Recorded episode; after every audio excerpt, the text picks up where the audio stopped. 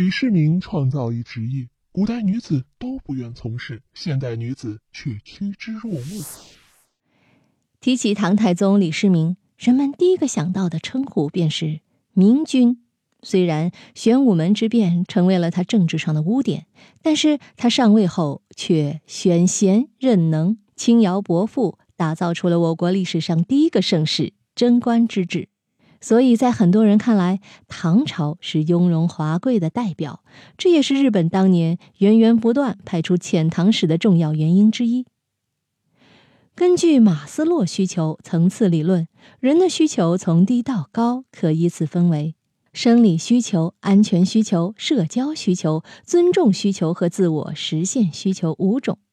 当时唐朝人已经实现了生理需求和安全需求，所以接下来需要实现的便是社交需求。而在社交需求中，精神文化方面的追求也是当时的贵族们极其重视的。但当时的社会不像现在啊，没有电视，更没有手机。如果让一帮贵族没事儿就去看看书，那比杀了他们还难呐。所以，为了丰富贵族和大臣们的业余生活，唐太宗便创造了一种职业，叫幽灵。哎呀，不是那个可怕的魔鬼的幽灵哈，优秀的伶人，单人旁加一个命令的令，幽灵。最早可追溯到春秋战国时期，主要是指一些具有身段、本事突出的表演人员，如战国时期秦国宣太后的情人魏丑夫就曾是伶人。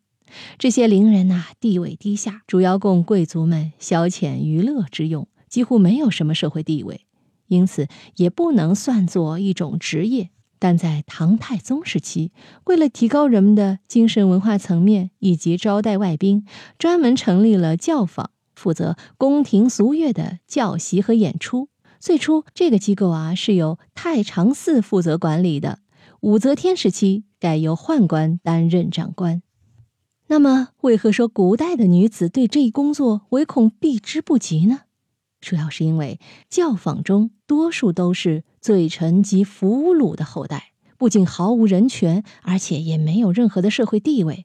他们虽不像青楼女子一样受人鄙视，但也好不到哪里去，仍然是供达官贵人消遣之用。